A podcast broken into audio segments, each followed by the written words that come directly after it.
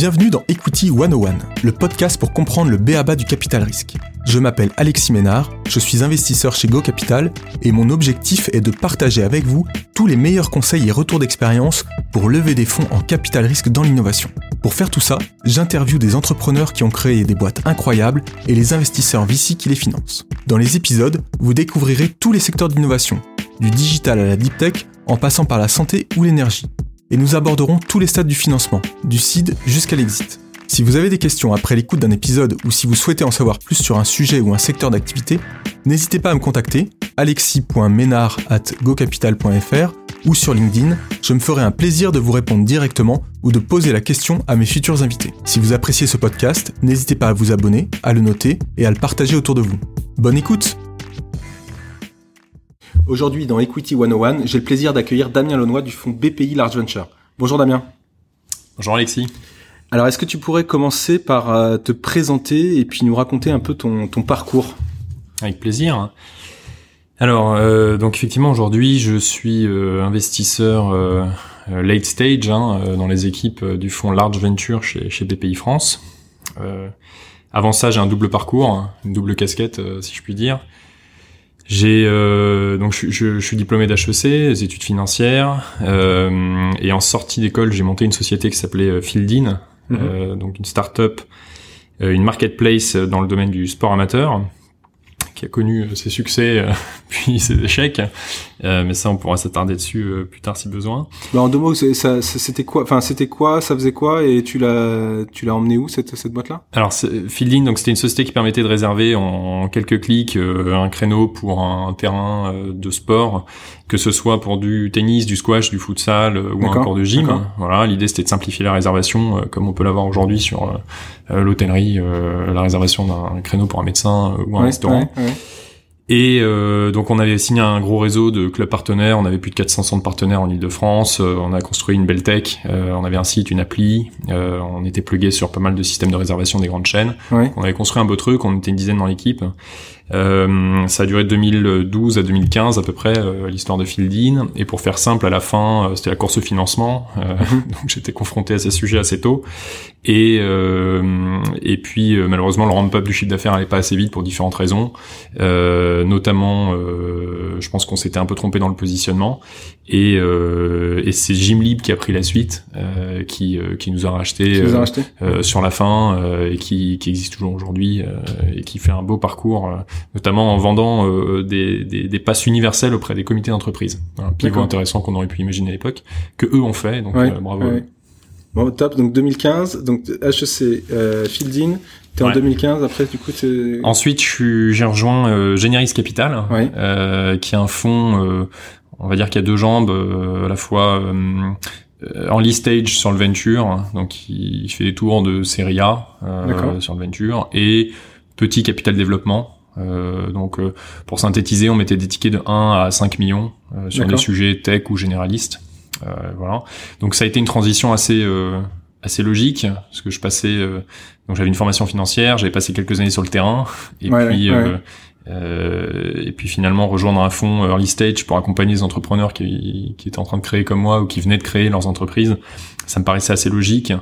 Euh, et j'avais connu Generis à l'époque parce qu'ils étaient partenaires de, de Réseau Entreprendre, euh, qui est l'association qui m'avait accompagné euh, euh, sur un bon bout de chemin quand j'étais entrepreneur. Voilà. T'as passé combien de temps? Euh, J'ai passé un peu plus de 4 ans. Avec ça fait ça, ça représente combien d'investissements J'ai fait pas loin d'une dizaine d'investissements en 4 ans, quelques sorties, beaucoup de réinvestissements. Ouais.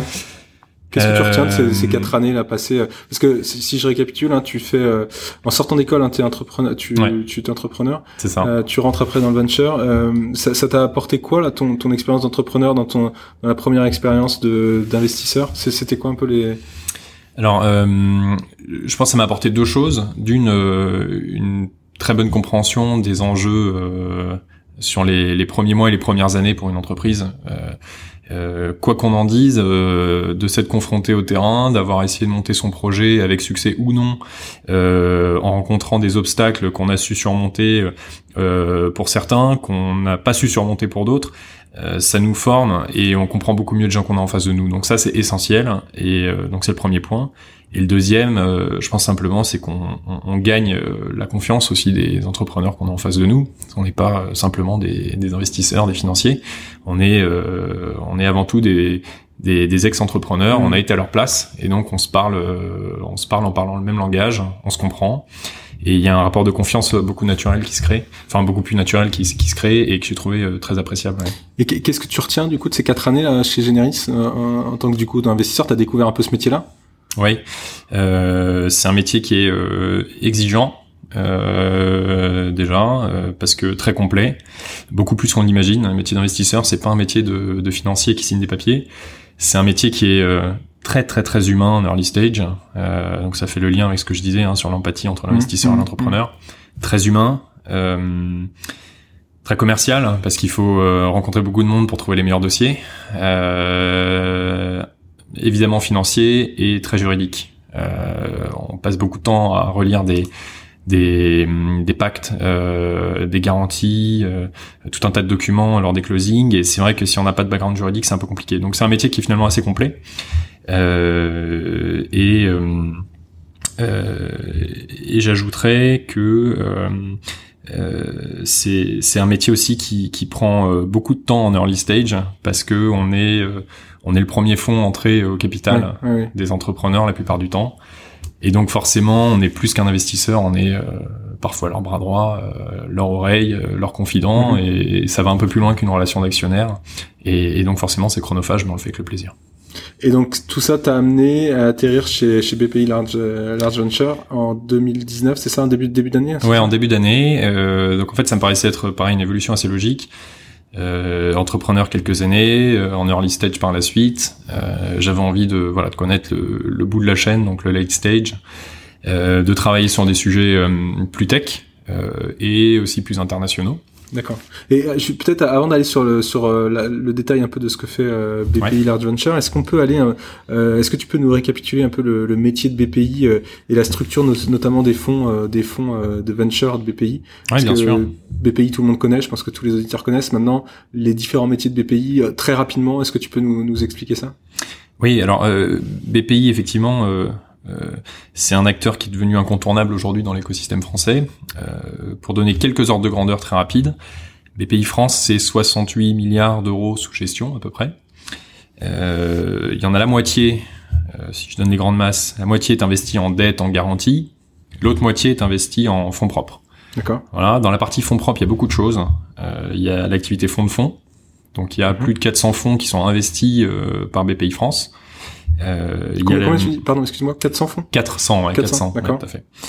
Euh, voilà, il y a l'activité euh, private equity, euh, donc j'ai envie de dire hors tech. Donc dans le private equity, euh, ça va du small au large cap. Donc c'est toutes les activités traditionnelles mhm. financées par BPI. Et puis il y a la partie tech. sur la partie tech, c'est 2 milliards d'euros investis. D'accord. Et il y en a 50% euh, investi sur du early stage euh, et 50% dans du late stage, donc chez nous, dans le fonds Large Venture de BPI France. Et sur le l'early stage, on retrouve les fonds euh, F3A, c'est ça? Ouais, alors enfin c'est quoi? C'est, tu peux nous les redire rapidement? Bien sûr. Alors il y a, y a, beaucoup de fonds, mais sur la sur la alors sur la, le, digital, il y a effectivement il y a le fonds F3A en amorçage. Ouais, qui est le pur amorçage. Ouais. Voilà, il y a le fonds FAN, euh, fonds ambition numérique, qui est sur les séries A, euh, série A, série B. Mhm. Ils investissent des tickets de 1 à 10 millions. Euh, à côté d'eux, il y a des fonds spécialisés euh, sur les, les, premiers tours. Donc il y a, euh, il y a un fonds par exemple spécialisé sur euh, l'écotech, un fonds spécialisé sur les industries culturelles et créatives. sur les biotech aussi, il y en a un. fonds sur les biotech évidemment.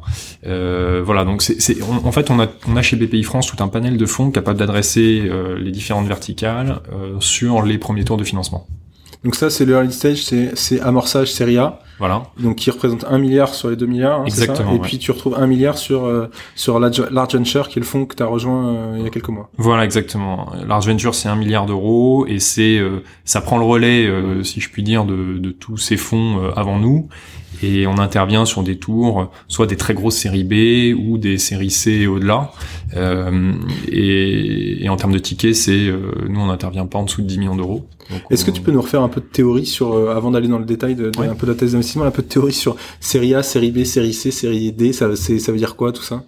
Alors c'est du c'est du jargon de financier déjà pour commencer. Euh, ça veut pas dire grand chose à part euh, à part que euh, ça désigne le, le comment dire le, le rang euh, du tour de financement. on dit souvent qu'une entreprise fait d'abord un tour d'amorçage quand elle ne génère pas de revenus mm-hmm. pour se lancer. Ensuite, une fois qu'elle a commencé à trouver son business model et qu'elle accélère, elle va euh, faire un tour de, de série A. Euh, on dit série A parce que c'est souvent le nom donné aux premières actions euh, dans la table de capitalisation. Donc les investisseurs qui rentrent euh, bénéficient d'actions de type A. Voilà, donc c'est un anglicisme qu'on a un peu transformé. Mhm. Et ensuite s'ensuit en général un donc une alors pardon une série A c'est une levée qui va être entre 1 et 10 millions d'euros pour les plus grosses. Une série B, on va être entre 5 et 15 millions d'euros si je donne une fourchette à chaque fois. Et euh, voilà, on va commencer à parler de série C euh, sur des tours de 15 à 20 millions euh, à peu près. Et c'est en général des étapes assez logiques suivies par les sociétés en France en tout cas. Euh, aux États-Unis, on peut parler de série A parfois à 15 millions d'euros et de série B à 50 millions d'euros. Hein, ça, voilà, ça va plus vite. Mais en France, on est on est à peu près dans, dans ces eaux-là et dans ce rythme-là. Et donc là, euh, Large Venture se, se, focalise sur sur série B et au-dessus. Hein. C'est ça qu'il faut retenir? Sur les très grosses séries B et plutôt les séries C et au-dessus. Ouais. Donc euh, pour parler chiffres, c'est 10 millions d'euros minimum nos tickets d'investissement. Sur des tours de? Sur des tours de 20 millions d'euros minimum. 20 millions d'euros minimum. Donc ça veut dire que globalement on est sur des sur des euh, sur des marchés euh, qui, qui j'imagine se, se, se, on parle en milliards, c'est ça? Oui, c'est plusieurs milliards. Ouais. Euh, nous d'ailleurs c'est ce qu'on dit très souvent, on, ne regarde que des sociétés qui adressent des marchés de plusieurs milliards d'euros. Euh, voilà. Et c'est évidemment du coup des sociétés qui qui sont voilà qui ont atteint une certaine taille aussi. Euh, euh, je pense qu'on peut définir une scale-up comme une société qui est qui approche ou qui va bientôt dépasser les 100 millions de, de valorisation.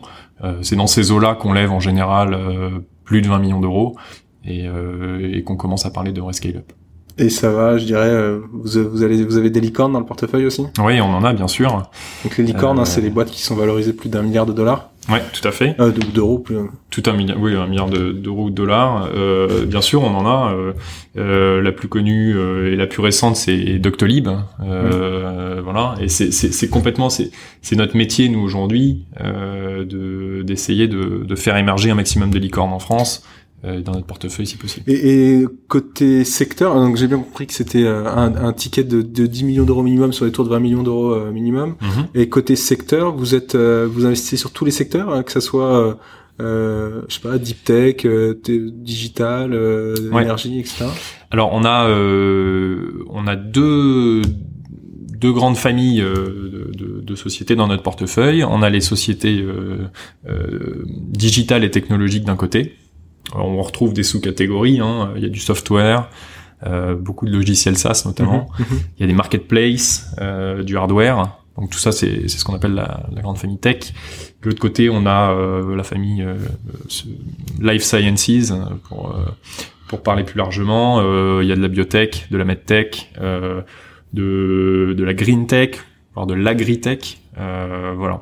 Et on, a vocation à accompagner tous ces sujets, donc aussi bien euh, la tech digitale que euh, la life science, parce que euh, Large Venture, on est là justement pour prendre le relais et participer à des très gros tours sur tous ces sujets. Il n'y a, a, pas de il n'y a pas de sectorisation particulière pour les futurs champions, ils sont partout dans tous les secteurs et on veut les faire émerger euh, sur tous ces secteurs. Et le fond, alors je voyais que le fond était c'était un fond evergreen. Ouais. Est-ce que tu peux nous expliquer en deux mots, pareil, ce que ça veut dire et pourquoi euh, c'est un fonds evergreen euh? Alors, euh, en fait, on gère de l'argent euh, sur lequel euh, on a une capacité de contrôle assez flexible euh, et c'est un vrai avantage. Quand, quand vous faites rentrer euh, un fonds de BPI notamment Large Venture euh, vous avez le temps de construire une histoire avec nous parce que euh, on n'est pas pressé de sortir. Euh, on est capable de rester aussi longtemps que nécessaire et donc de construire une vraie equity story aux côtés du dirigeant Euh, c'est pas nous qui mettrons la clause de liquidité la plus proche dans le pacte d'actionnaires. voilà, on est plutôt à s'adapter au cycle de vie et mmh. aux demandes des autres investisseurs qui co-investissent avec nous. D'accord. Et vous investissez avec qui du coup? Parce que sur ces montants-là, euh, c'est, c'est, il, il reste. Euh, est-ce que tu peux nous citer quelques fonds peut-être français et européens sur avec qui vous avez alors euh, sur le late stage un peu? Alors sur le late stage euh, en, en, France, des, des acteurs euh, euh, très spécialisés. Bon, il y a évidemment euh, Idinvest et Euraseo. il y a ensuite de plus en plus d'acteurs étrangers qui viennent regarder le marché français.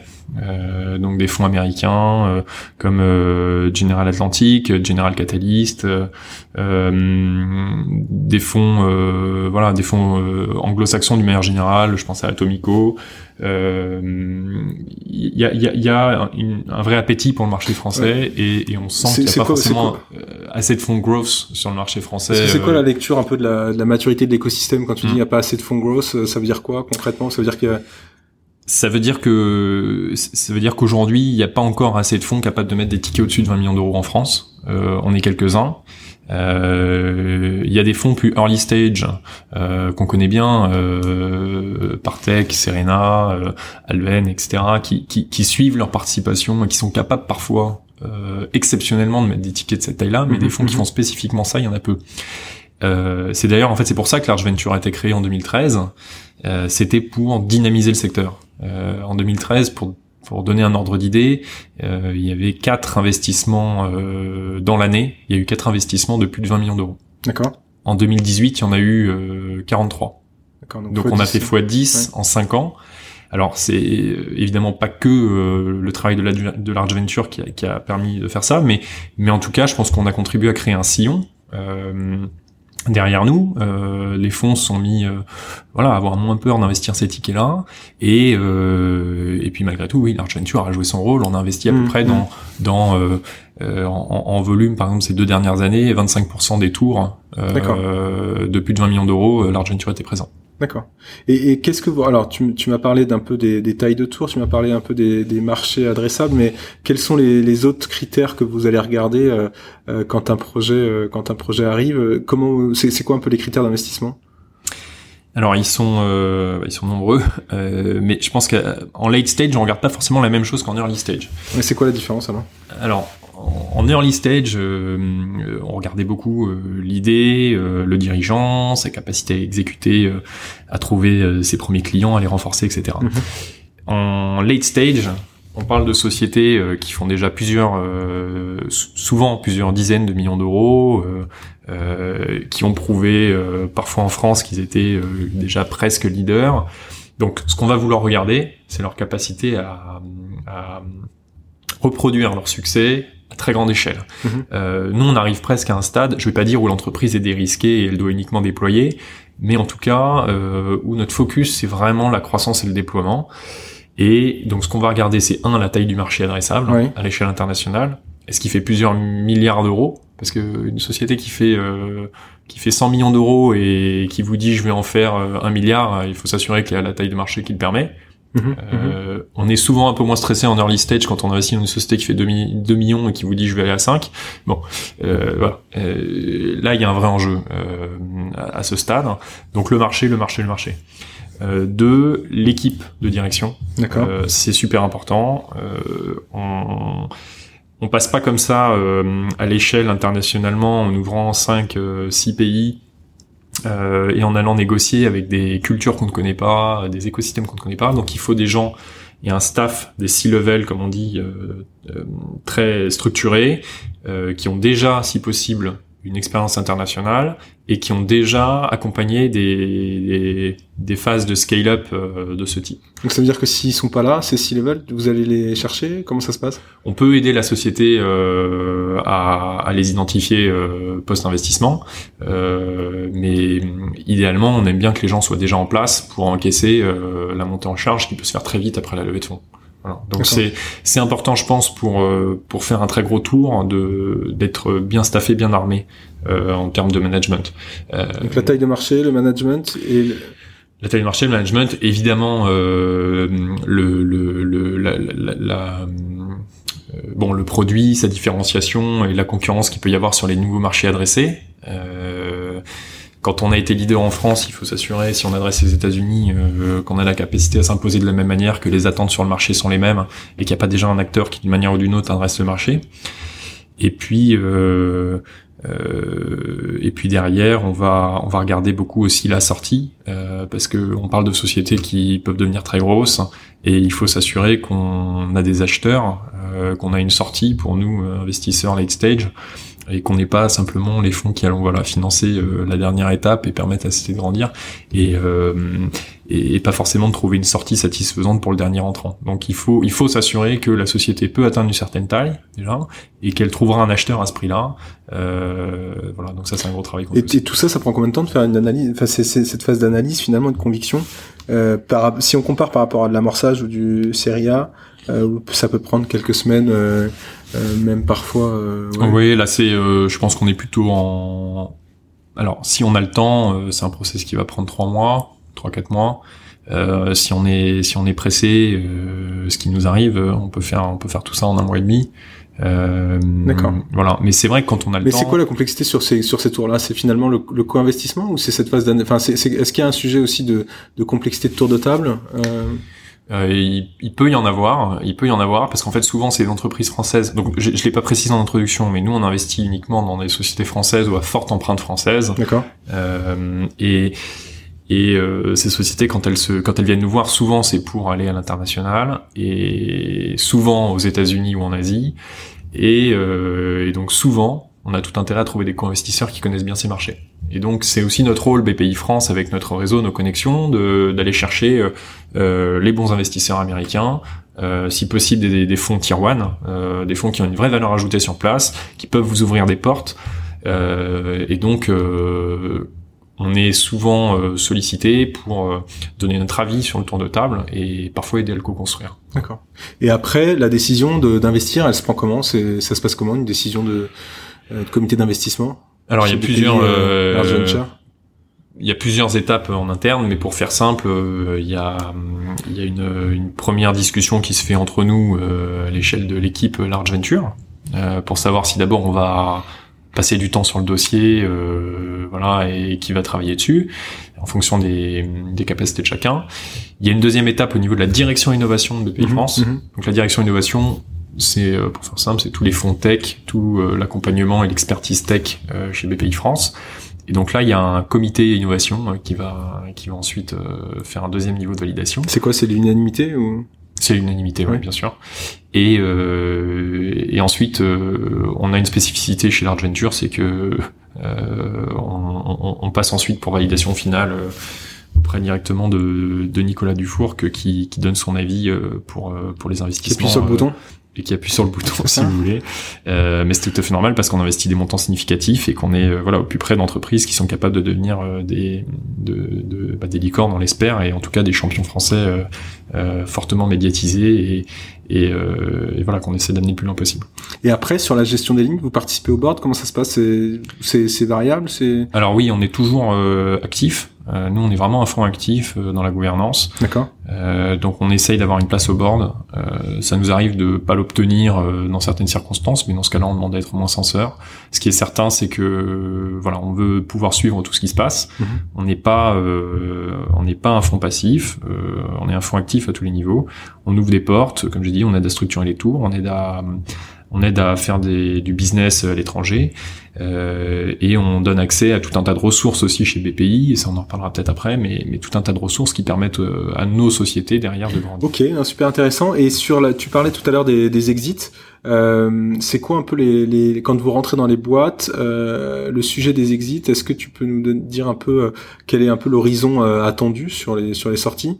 Et puis quelles sont les quelles sont les options Comment ça se passe sur ces boîtes là Ouais. Alors comme je disais, nous on n'a pas de on n'a pas de calendrier, donc on s'adapte on s'adapte. Euh, évidemment, si on nous propose une très belle sortie très rapide, on sera content parce qu'on fait un beau TRI et puis surtout on peut réallouer nos, nos forces et notre énergie à l'accompagnement d'autres sociétés mais euh, on sera jamais ceux qui pressent. Euh, on vise de faire à peu près, euh, euh, alors je veux dire, minimum x3 sur nos investissements. D'accord. Voilà. Euh, potentiellement beaucoup plus sur les belles sociétés du portefeuille. Et donc on parle de sorties entre à peu près 300 millions d'euros pour les pour les sociétés qui feraient 100 millions d'euros quand on entre, jusqu'à plusieurs milliards pour pour les plus matures du mhm. portefeuille. Euh, voilà, donc c'est vrai que des sorties euh, à plusieurs milliards, il y en a pas tous les jours. Euh, donc comme je disais un peu plus tôt, euh, c'est important de prendre le temps de vérifier euh, qui sont les acheteurs, combien il y en a, à chaque fois qu'on fait un deal sur une société qui a la capacité d'arriver à cette taille-là. Parce que les, les, principales options en sortie, c'est quoi? C'est des sorties industrielles, c'est des sorties, c'est des sorties sur le marché public, c'est quoi? C'est quoi un peu les, les options que vous, que, que vous travaillez quand, quand Il y en a, il y en a trois hein, qui sont assez classiques. C'est sorties industrielles, effectivement, c'est l'introduction en bourse. Euh, et potentiellement euh, la sortie par un, fonds de private equity euh, si la société est rentable euh, à la fin de son parcours, euh, ce qui peut très bien arriver. Hein, mhm. euh, c'est pas une anomalie, c'est même un bel objectif. La rentabilité, on n'en parle pas assez, mais, mais ça reste un bel objectif. Euh, et donc, quand on arrive, nous, sur la durée de notre investissement, à faire que la société soit déjà bel et bien rentable, ça peut attirer des fonds pour une sortie en LBO ou autre. Vous avez une lecture là de la moyenne un peu du temps de détention sur sur BPI Large, Large Venture ou... Euh, alors pas encore parce que le portefeuille n'a que 5 ans. Donc on a eu quelques sorties, euh, on en a eu euh, des sorties totales, on en a eu 7 sur notre portefeuille qui compte à peu près 40 sociétés. Donc c'est un peu tôt pour faire des moyennes ce stade. Ok. Euh, et si on se focalise un petit peu sur le sur l'IPO, donc sur le sur l'introduction en bourse, est-ce que tu peux vous avez enfin c'est des sujets tu me disais que que vous travaillez, hein, c'est ça hein, C'est des sujets qui sont des options euh, notamment de sortie pour les boîtes. Vous avez un portefeuille? Ouais, complètement. Et puis même on, on aide nos sociétés euh, à l'envisager. Hein. On les forme sur le sujet et on les accompagne euh, euh quand on pense que ce sont des bons clients pour une pour une introduction en bourse. on les pousse. Hein, et c'est quoi les critères C'est quoi une euh, un bon client pour une introduction en bourse C'est, ça, ça concerne quoi N'importe quelle société? C'est quoi un peu les, principes euh, euh, là-dessus Alors, euh, bah une, techniquement, euh, n'importe quelle société peut s'introduire en bourse. Hein. Ça, c'est quand même le, le, principe de base qu'on oublie un peu, mais je, je, je vais pas faire un, un cours trop large, mais, mais en, en, Europe, il y a par exemple trois segments sur Euronext que vous connaissez probablement. Il y a, y a Euronext pour les très grandes sociétés, les, grandes, les, les, les principales capitalisations. Il y a Euronext Growth qui s'adresse plutôt aux sociétés, on va dire aux aux très grosses PME ou ETI en forte croissance, et il y a Euronext Access euh, pour les petites entreprises. Donc, effectivement, tout le monde peut s'introduire en bourse. Mhm. Maintenant, ça n'a pas le mhm. même avantage à tous les niveaux. Euh, nous, on pense que euh, s'introduire en bourse, c'est intéressant quand euh, quand la société a la capacité à trouver du financement et à attirer beaucoup d'argent. Euh, c'est quand même l'objectif principal et c'est pas toujours simple. Et comment faire pour y arriver? Bah, Soit il faut avoir un business B2C euh, lisible par le grand public, euh, sexy entre guillemets, mhm. facile à comprendre, ça ça aide. Euh, soit un business euh, souvent B2B avec une visibilité sur la roadmap jusqu'à la rentabilité. D'accord euh, soit être déjà rentable. Mais il faut essayer de d'être dans, dans, dans, ces schémas-là pour attirer l'investisseur parce que euh, c'est compliqué de séduire les, les, les, investisseurs. Alors là, tu parles du marché européen En Europe, ouais, en Europe, ouais, bien sûr. C'est, c'est, c'est, euh, on le voit, il y a, il y a pas une forte croissance sur le nombre d'introductions en bourse en Europe parce que les investisseurs euh, français, allemands, européens sont assez euh, euh, frileux. ils aiment la rentabilité, ils aiment la lisibilité. Ils vont un sujet de compréhension, si je comprends bien, un sujet de compréhension du secteur, du modèle économique et de ces choses-là. Je pense qu'il y a un sujet de compréhension, c'est clair, mais il y a aussi, je pense, un, sujet psychologique. il, y a, moins d'appétence pour le risque en Europe chez les investisseurs en bourse que qu'aux États-Unis. Euh, c'est ce qui explique hein, euh, qu'il n'y ait pas beaucoup d'introductions euh, sur Euronext Growth, hein, donc ce marché intermédiaire. il y a une trentaine d'introductions par an à peu près, ce qui est pas énorme. et on voit pas de d'accélération, on voit même plutôt un ralentissement. Et, et c'est comment tu l'interprètes ça, ce ralentissement? C'est dû à quoi? Ben, Je pense que c'est dû à deux choses à mon avis, c'est que les sociétés euh, euh, n'ont plus très envie de se comment dire de, de, de s'imposer euh, toutes les obligations euh, relatives à une introduction en bourse pour aller chercher des montants qui sont pas forcément toujours euh, significatifs. Je crois que la moyenne sur les, les 30 les 30 euh, introductions en bourse euh, de 2018, elle était de 10 millions d'euros levés sur Euronext Growth. Donc c'est pas grand chose quand on voit ce qu'on peut aller chercher auprès de fonds euh, de fonds privés venture. donc je pense que beaucoup de sociétés font le font, font le trade off et se disent voilà est-ce que j'ai vraiment besoin de m'imposer Donc ça veut dire que là aujourd'hui sur le marché européen c'est pas l'option numéro un d'exit quoi. C'est ça que t'es en train de me t'es, en train de me dire sur le sur les IPO pour les exits en Europe, non, euh, effectivement, on n'en voit pas énormément. Alors que ce soit pour les exits ou pour euh, lever de l'argent, il n'y a pas énormément d'IPO en Europe, c'est pas hyper dynamique. C'est dommage. ça veut dire que si tu es éligible à l'IPO, vaut mieux aller sur le marché américain? C'est bah, ce que, beaucoup font. C'est ce qu'on voit. C'est la deuxième raison. C'est justement ce que j'allais dire. Euh, c'est la deuxième raison, c'est que beaucoup en fait vont directement aux États-Unis. Euh, il y a pas mal de boîtes qui vont côté au Nasdaq euh, en sautant la, la case la case Europe. Et c'est dommageable pour nous parce que finalement, euh, des investisseurs étrangers qui vont profiter euh, de nos belles sociétés. Euh, maintenant, c'est intéressant pour les sociétés elles-mêmes parce que elles vont bénéficier d'un marché qui est beaucoup plus grand que le nôtre, qui est uniforme et, euh, et, sur lequel voilà la demande n'est pas n'est pas aussi frileuse qu'elle peut l'être parfois euh, sur le marché européen. Donc on sent quand même que les choses peuvent changer, qu'il y a de la pédagogie à faire, qu'il y a des belles boîtes européennes qui arrivent à des stades de maturité significatifs. Et moi j'ai envie d'être optimiste sur ces sujets et de penser que l'investisseur européen euh, commence à être de plus en plus à l'aise avec la tech et, et pourrait euh, pourrait à terme se mouiller un peu plus comme le font les Américains en bourse. Mais il faut enfin aujourd'hui en tout cas il faut qu'il y ait quand même un certain nombre de critères qui soit respecté pour euh, assurer le succès d'une introduction en bourse en Europe.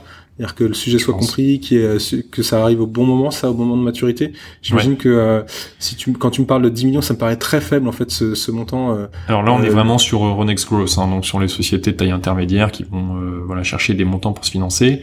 évidemment, je parle pas de du segment principal d'Euronext où il y a les 1300 plus grandes sociétés. non, mais en tout cas, ça, ça, reste ça reste la cible pour pour en tout cas les scale-up françaises. Bah pour aller lever de l'argent en bourse pour une scale-up, c'est Euronext Growth. Et effectivement, les levées sont pas énormes.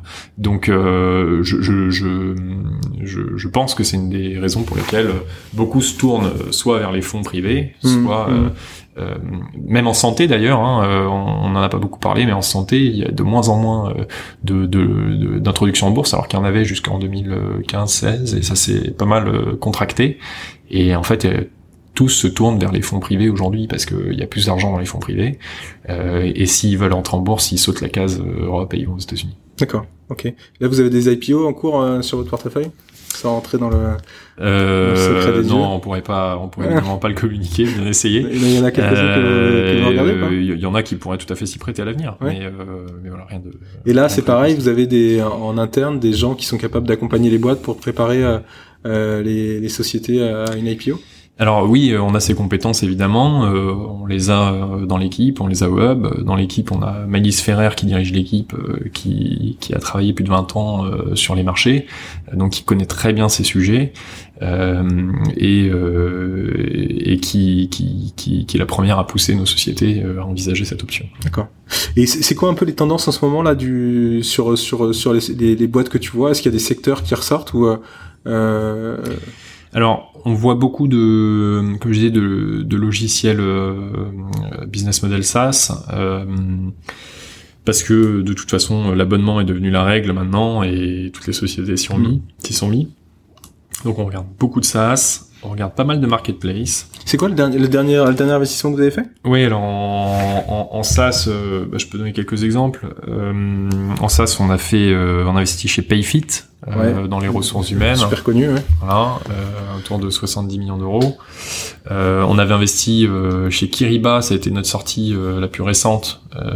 Kiriba, c'est un logiciel de gestion de trésorerie. Euh, on avait investi il y a moins de deux ans et, on est sorti euh, en début d'année. C'était quoi comme sortie euh, On a investi il y a moins de trois ans, pardon. on est sorti en début d'année, sortie industrielle. et c'est Bridgepoint en fait hein, qui a racheté, qui a racheté la société. Et c'était une sortie il y a plus d'un milliard d'euros, un milliard de dollars même. Donc voilà une licorne, une belle licorne pour notre sortie. Et euh, donc ça c'est ce côté SaaS. Euh, côté marketplace, on investit dans pas mal de, de, choses cette année. Il y a eu Mano Mano, Vestiaire Collective, euh, Ornicar, euh, United Credit. Euh, D'accord. Des boîtes bien connues, ouais. Voilà, donc des, des belles, effectivement, pas mal de marketplace. On, on, regarde de plus en plus de deep tech. Euh, on regarde pour l'instant parce que des sujets euh, très matures, euh, il y en a peu, mais on a aussi vocation à les accompagner. Je, quitte à faire voilà un peu une, je vais pas dire une entorse par rapport à, nos règles d'investissement traditionnelles, mais mais on va regarder des sociétés qui sont parfois un peu moins matures en termes de développement commercial, mais qui ont une technologie très très forte, qui ont une traction, un pipeline qui montre qu'il y a quelque chose qui est en train de se passer parce qu'on a vocation, nous, quand même, Large Venture, à accompagner des sujets de long terme, des sujets patients, et donc il faut qu'on regarde des sujets deep tech, mmh, mmh. euh, des sujets qui peuvent voilà créer de, de, de, vrais champions de la tech en France. qu'il faut qu'on valorise la recherche de, de nos laboratoires euh, et, et qu'on fasse grandir ces sociétés. Donc on, on regarde maintenant ces sujets. Euh, voilà, c'est pas facile de trouver les bons les bons dossiers, mais mais on regarde. Euh, et puis la santé, je parlais, je parlais de la santé au début dans, dans, notre portefeuille. Malheureusement, on regarde un peu moins de dossiers en ce moment parce que le marché est moins dynamique. Ouais, euh, euh, voilà, mais donc euh, plutôt plutôt tech et digital en ce moment. Bah écoute, super intéressant. Je te remercie beaucoup pour euh, pour pour cette présentation, cet échange sur sur Large Venture. pour finir, je voulais je voulais savoir est-ce que tu écoutes des podcasts et, et, et qu'est-ce que qu'est-ce que tu écoutes alors ça m'arrive, euh, ça m'arrive effectivement. Alors je regarde, euh, euh, je profite en général de mes trajets de métro. J'ai une trentaine de minutes. Matin et soir, donc j'écoute le rendez-vous tech parfois. Je vais écouter Génération Do It Yourself. Je l'ai pas fait, mais il paraît qu'il faut que je le fasse. Donc, euh, mon, c'est dans ma to-do list. Euh, après, euh, j'écoute pas forcément d'autres podcasts euh, techno, mais des sujets économiques, Sinon, politiques. Ta, veille, comment tu t'organises sur ta veille? Euh, Je regarde euh, pas mal de newsletters. Euh, VentureBeat qui est pas mal. Euh, euh, je vais sur les voilà les médias un peu classiques euh, qui sont souvent early stage mais qui permettent de sentir un peu ce qui se passe euh, donc les French Web, euh, Madines, euh, voilà on regarde un peu ce qui se passe sur Crunchbase mhm. et puis après il faut aller aux événements et puis discuter entre entre fonds et sortir et puis et je pense aussi que pour comprendre la tech et sentir les les, les sujets de demain il suffit pas de lire la presse économique et la presse tech. Euh, je pense qu'il faut, il faut, il faut regarder euh, ce qui se passe autour de soi d'une manière plus générale. Euh, faut lire, faut lire la la presse, euh, essayer de sentir les évolutions de la société. Euh, moi, j'aime bien me projeter aussi comme ça. Euh, je suis un grand passionné de philosophie à côté de, de ce que je fais chez, chez BPI. Et, et, je pense que le monde de demain se, enfin, se transformera encore plus vite qu'il ne s'est transformé ces dernières années. Et, et, la tech suivra. Et donc, il faut essayer de comprendre où va le, le, monde, où vont les gens, pour essayer de savoir quelles sont les technologies qui vont émerger. Et ça, c'est malheureusement pas dans les, dans les newsletters qu'on le lit. c'est un vaste sujet. Hein. Ouais, c'est sujet. Comment on fait pour te contacter si on veut euh, quoi sur LinkedIn, sur Twitter, je sais pas si. Ouais, sur LinkedIn avec plaisir. Euh, sinon, euh, euh, bah, directement sur sur mon email euh, damien.launois@bpifrance.fr. C'est le plus simple. Top. Et euh, voilà, euh, on n'a pas eu l'occasion d'en discuter, mais je travaille également sur une, un grand projet de réflexion sur la réalité augmentée euh, au sein de BPI France.